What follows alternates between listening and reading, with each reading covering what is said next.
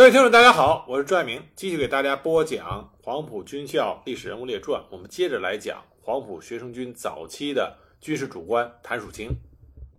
我们上集说到了谭曙清紧跟着蒋介石的步伐进行反共清党，这就是1927年福州的四三反革命政变。四三反革命政变知道的人并不多，那么利用这一集呢，给大家简单的介绍一下。一九二六年六月，中共福州特委刚成立两个月，力量薄弱，工农群众组织也没有建立。那么中共中央呢非常重视，先后派了陈少礼、陈兴忠、蔡山等人到达福州，协助福州特委整顿组织，加强力量。后来又派了中共中央重要的领导人，也是中央政治局候补委员王和波到福州指导特委工作。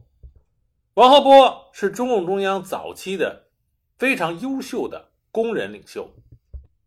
他是津浦铁路上第一个工人加入中国共产党的。前几年曾经拍摄过一部电影，反映中国共产党在中共五大上第一次完善和建立了党内自我监督机构，这就是中央监察委员会。而王河波正是中央监察委员会第一批监察委员，同时呢，王河波。也一直是中国共产党早期领导工会的领袖。很多人所熟知的上海工人三次武装起义中，王河波作为上海总工会的领导人，积极的参与。而周恩来和他建立了深厚的革命友谊，亲昵的称他为大哥。王河波的做事风格脚踏实地、勤勤恳恳，而且为人非常正直。在早期中国共产党内部有着很高的威信，很可惜后来他担任中共北方局书记，在北京不幸被奉系抓捕，最后壮烈牺牲。因此，中共中央将王荷波派到福州去指导特委工作，由此可见，当时中共中央对福州工作的开展非常重视。一九二六年十月，中共福州特委召开了党团员大会，会上王荷波做了政治报告。明确指出，当前党工作的指导方针和中心是要求全体党团员在中共福州特委的统一领导下，必须做到统一认识、统一指挥、统一行动，广泛宣传，发动群众，建立群众组织。在北伐军进入福州前后，要做好统一战线工作，积极的支援北伐战争。在这次会议之后，中共福州特委进行了改组，并且制定了主要任务。是着重筹组国民党福州市党部基层组织，争取同国民党党员吴敢、施秉正等人结成革命的统一战线。一九二六年十二月，老同盟会会员在东街三山座菜馆商议组织国民党福州党部筹备处，临时推举了黄展云为筹备处主任，而吴敢、施秉正等人为委员，共产党员吴辉谦。任秘书兼总务。由此可见，这个时候国共双方是联手，共同在发展福州的革命群众基础，为北伐军进入福州做着充分的准备和支援工作。同时，中共福州特委还成立了武装斗争组，称为省会策应军突击队，以策应北伐军进驻福州。当他们听到北伐军从闽南北上的时候，福州特委机关发动群众印发国民党总章，翻印从广州和厦门转来的北伐军宣传品，还派人缝制大小青天白日旗。为了争取闽系海军的实力派，共产党人和国民党人通力合作，共同反对北洋军阀的军队。王河波作为共产党代表，另外国民党代表林寿昌和马尾海军的代表。进行了秘密会议，会议是由王河波主持的，从上午九点一直开到下午五点，三方达成协议，做好了迎接北伐军进入福州的准备。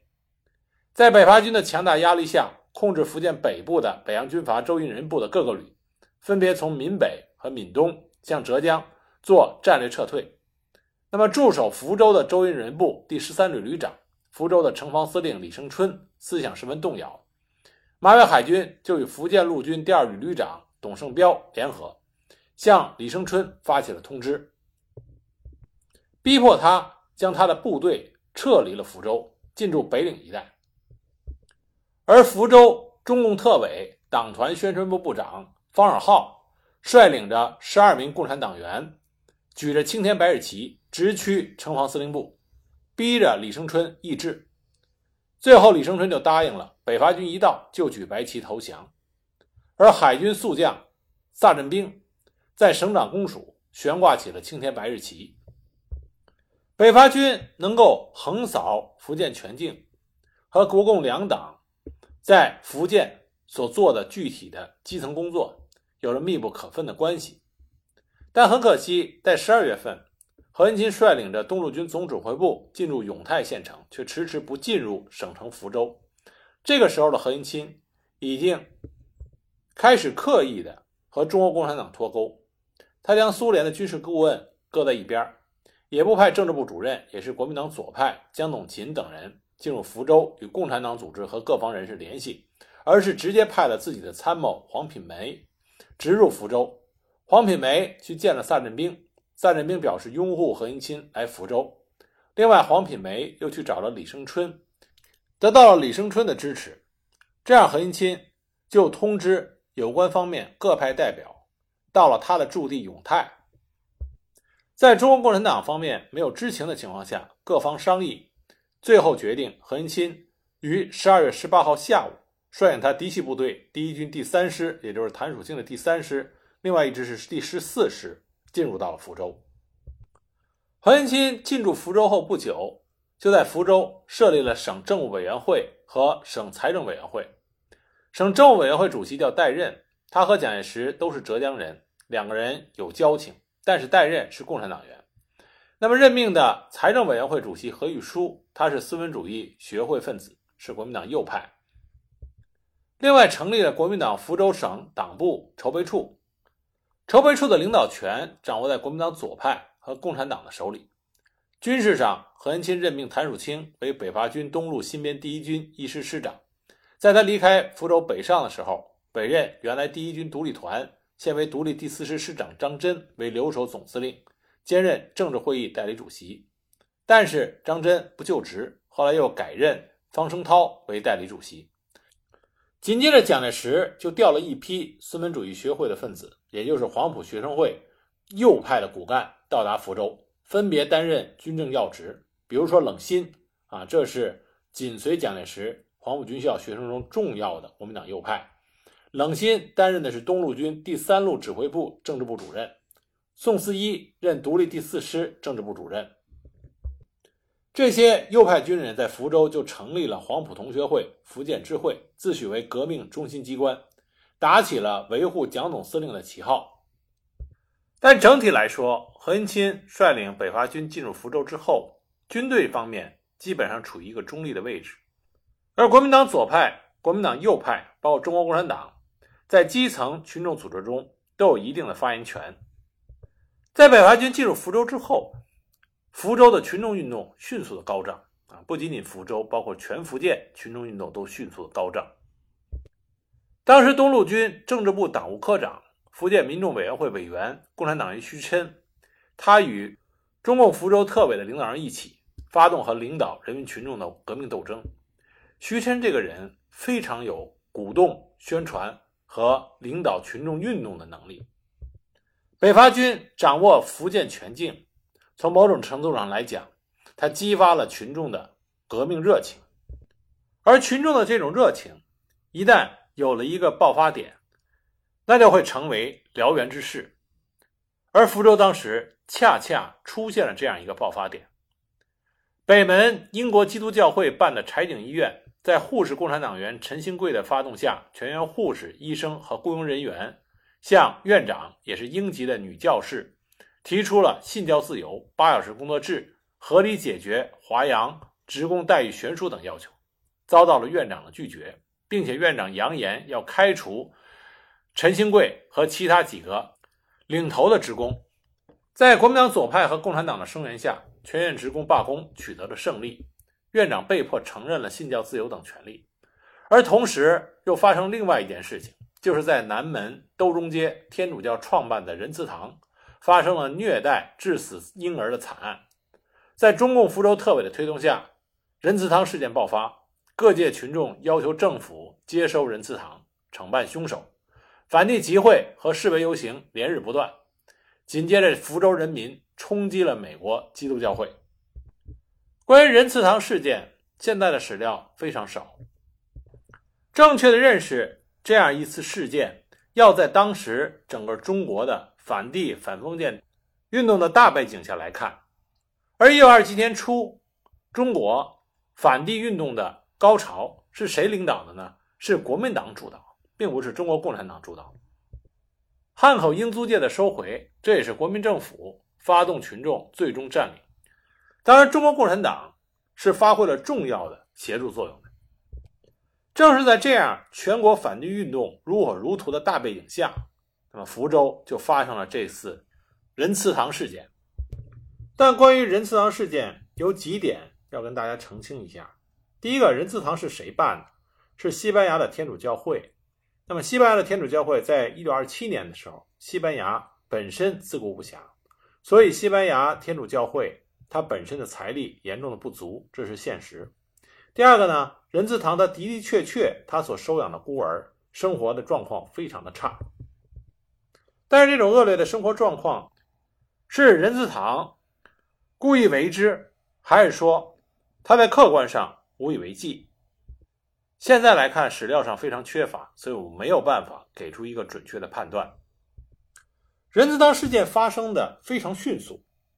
是福州西门外一个名叫陈更的女性，听说仁慈堂的挑夫经常会挑着婴儿的尸体去埋，所以呢，在一九二七年一月十四日的清晨，他就率领了数十人在。福州西门外附近的路上拦截了仁慈堂的挑夫盘问，并且当场发现了一具婴儿的尸体。紧接着，他们就带着婴儿的尸体到政府部门控诉，并且率领大批的群众开始冲击仁慈堂。一些史料里说，当时传教士用枪进行了抵抗，但是没能挡住。不过，从任何的史料里都没有记述当时冲击仁慈堂的群众有任何人出现伤亡。在攻入。仁慈堂之后，群众又发现了十四具婴儿尸体和几十个据说待遇非常恶劣的婴孩。当日在福州城就爆发了打倒帝国主义、打倒基督教、天主教假慈善事业的大型运动。第二天，福州就组织了各界代表联席会，并向全国通电案情。紧接着，国民党福州市党部和闽侯县党部就联合发布了福州仁慈堂惨案经过情形的文告。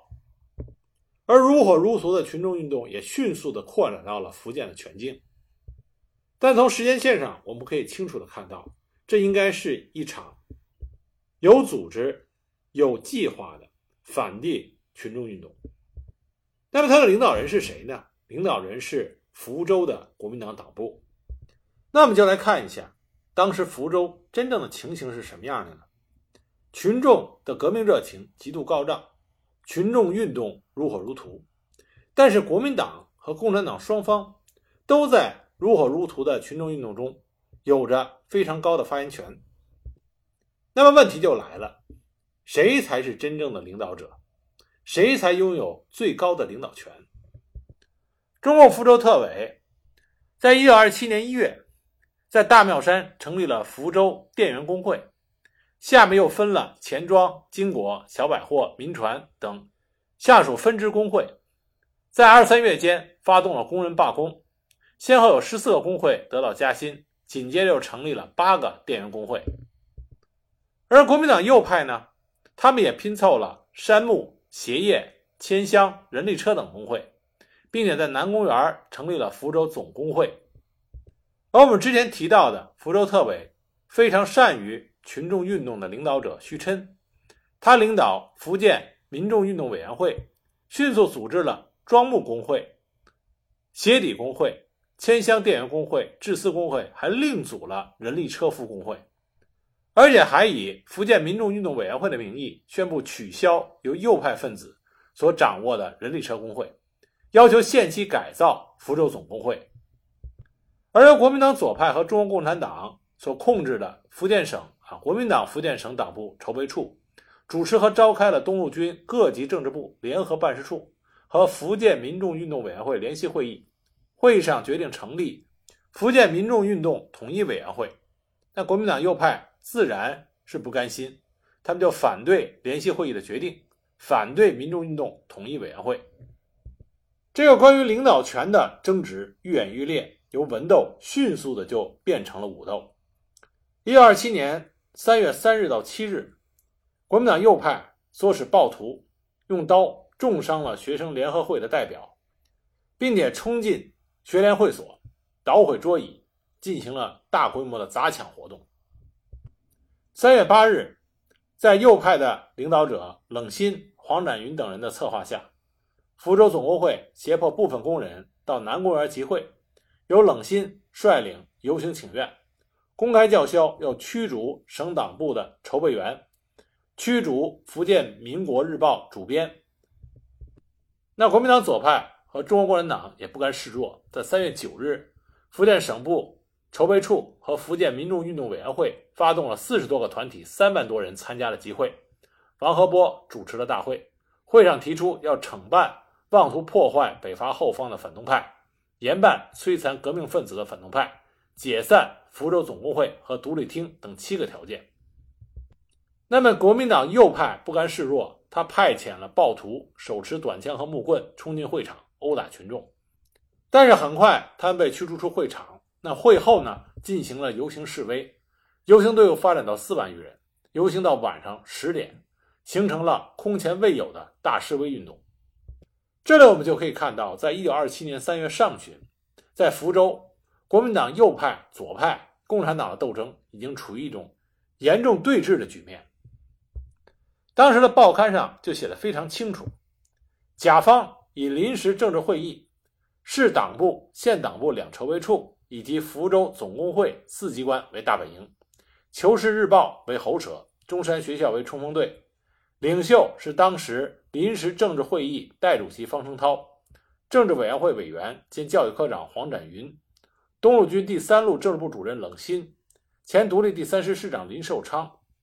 而乙方是以省党部筹备处、民众运动委员会、福州学生联合会、电源总工会四机关为大本营，民国日报为喉舌，党政训练所为冲锋队。领袖是省党部筹备处宣传部委员会主任马世才，工人委员会主任李培同，民众运动委员会主任徐琛，民国日报编辑主任潘谷公。而这种严重对峙的局面，随着革命群众运动进一步的发展，反而是愈演愈烈。而这个时候，蒋介石要反共清党，已经开始紧锣密鼓的准备。三月下旬，蒋介石撤去了国民党左派江董勤的东路军指挥部政治部主任的职务，由陈群代之。陈群是拥护蒋介石的骨干。三月二十七日，蒋介石和何应钦给谭曙清发电报，让他在福州准备进行军事善后，实际上就是督促谭曙清要准备在福州发动反革命政变。三月底，黄展云、林寿昌连续三次。召集二十多人进行秘密会议，布置发动拥蒋反革命政变的工作。他们与黄埔军校右派学生联合起来，组成了福建各界拥蒋护党运动大同盟，并且成立了拥护蒋总司令运动筹备会。四月二日，蒋介石急电调福建政务委员会主任、省党部筹备处主任代任到上海。同日下午五点半。福建临时政治会议代主席方声涛主持召开会议，会上决定捐助大洋五百元，并以团体名义参加拥护蒋总司令运动筹备会的运动。也就是蒋介石通过运作，将福州政府方面对于政变的阻力给消除了。四月三日上午十时许，由林寿昌控制的福州总工会发起在体育场召开福州各界拥护蒋总司令。护党运动大会，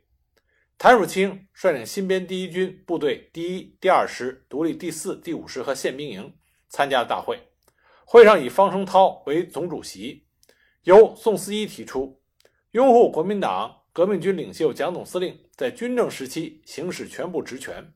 肃清跨党分子，惩办武汉国民党中央领导人徐谦、邓演达等和中共领导人陈独秀、李大钊。以及在国民政府内任要职的共产党员代任马世才和国民党左派李培同、张德忠、李伯义、潘谷公改组福建党部筹备处等十六条纲领，当场议决，请总司令切实执行。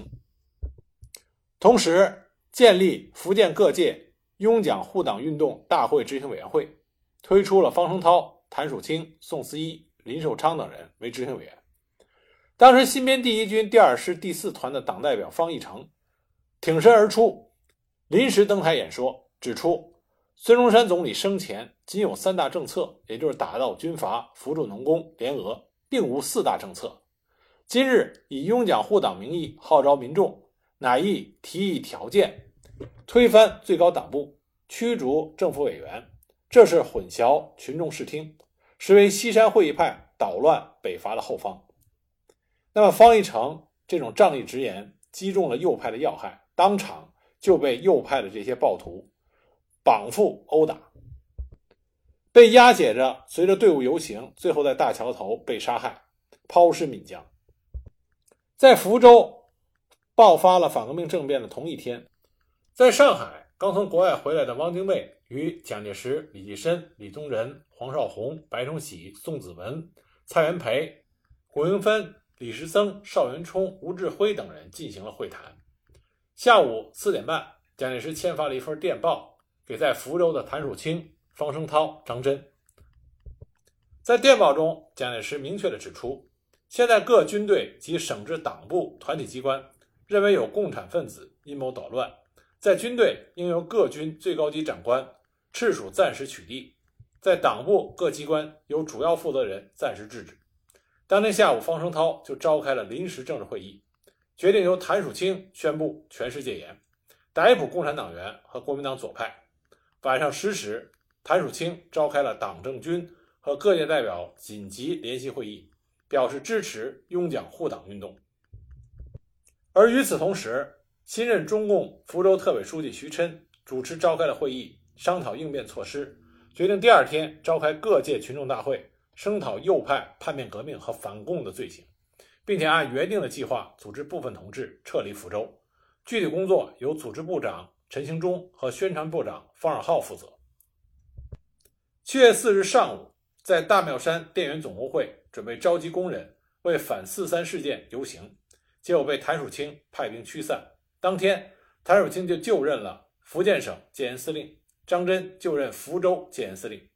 正式宣布一切集会、结社、群众运动概不举行。如有违反戒严办法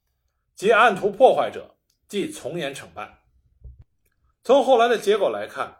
由于种种原因，国民党左派和中国共产党对于右派反共清党的残酷性估计的严重不足。由于叛徒出卖，实际上在四日的凌晨，中国共产党方面主要的领导人陈兴中、方尔浩、林无凤、朱明庄等人就已经被林寿昌集团的暴徒给逮捕了。而徐琛和他的妻子于哲珍也很快在厦门被抓捕。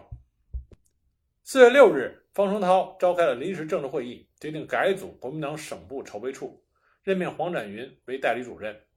并由拥蒋护党执行委员会决定取缔了共产党和国民党左派组织的社团，